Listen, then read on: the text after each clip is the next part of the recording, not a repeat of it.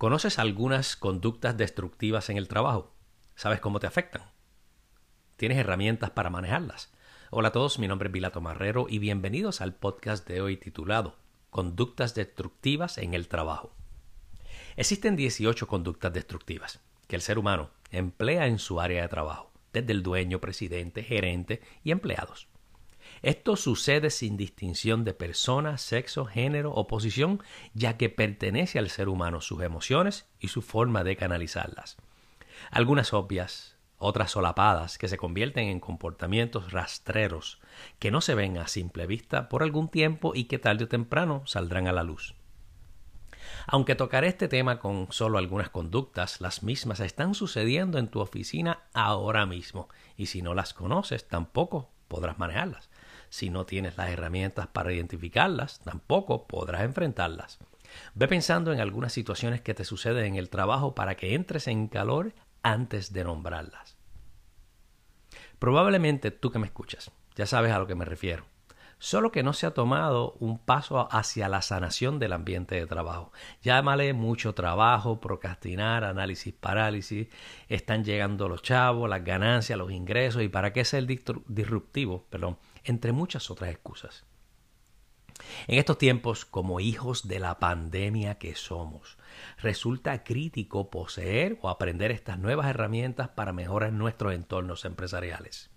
Los cambios repentinos, largas horas, pérdidas de empleo, desgaste emocional, volatilidad, enfermedades mentales y presión por una pandemia que todavía batallamos, esa es nuestra realidad actual. Esta es la nueva forma, la nueva norma y todavía la estamos atravesando. Ahora conozcamos algunas conductas. La número uno, discusión, que es una de las más obvias por su naturaleza de enfrentamiento. La segunda, sabotaje, que significa poner obstáculos en el camino a una persona o a un equipo entero. La tercera, retirada. Significa el desinterés y alejamiento para no enfrentar la situación. La cuarta, exclusión. El excluir o dejar afuera a uno o varios integrantes del equipo. La quinta, señalar, que significa señalar así como culpar a otros en vez de buscar soluciones. Ahora que el problema tiene cara, nombre y apellido, realiza un ejercicio mental sobre estas conductas y cuáles se manifiestan en tu trabajo en el presente. De igual manera, piensa en cómo éstas afectan tu trabajo directa o indirectamente. Ahora imagina, ¿cómo sería tu entorno de trabajo libre de estas conductas? ¿Sería más sano? ¿Sería más productivo? Sospecho que sí. Hay varias soluciones y cursos de acción a tomar para brindar soluciones a cualquier ambiente tóxico. La primera es voluntad de cambio. La segunda es deseo de mejorar. Y la tercera es tomar acción, que es cuando sucede la magia. Magia que nos hace movernos hacia adelante y triunfar. Esta actitud es la que se necesita inicialmente para dar paso a elevar la autoconciencia y mejorar la conducta durante un conflicto. Comprender los pensamientos que afectan la conducta conflictiva. Por último, adquirir la herramienta que nos haga repasar nuestro pensamiento para escoger la mejor respuesta y convertir algo destructivo en una respuesta o situación productiva. Uno de los aha moments o wow factor que experimentan mis estudiantes cuando hago este tipo de clase es que descubren que la respuesta siempre estuvo dentro de ellos, dentro de nosotros.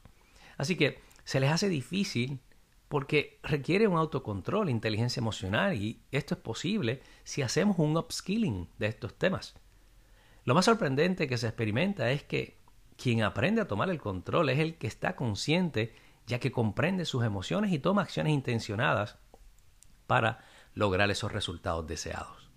Es como si tuvieses la clave del examen del ser humano.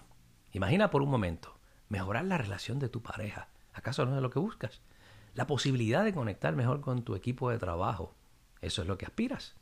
Y piensa en la bendición de manejar situaciones conflictivas con clientes donde otros la interpretan como irreparable y tú simplemente la solucionas con poco esfuerzo.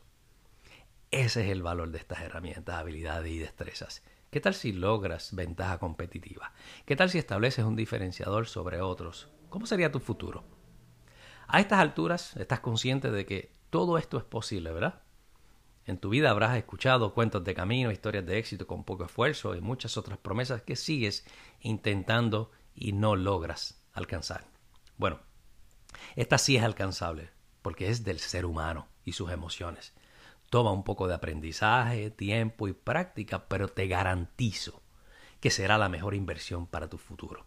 Conocimientos permanentes útiles para aplicar en todo escenario de tu vida. Así que la próxima vez que aspires y desees un cambio en tu vida, conoces las conductas destructivas que haces y no te das ni cuenta. Aprende a responder productivamente por tu bien, el bien de todos y los que te rodean y serás testigo de tu mejor versión.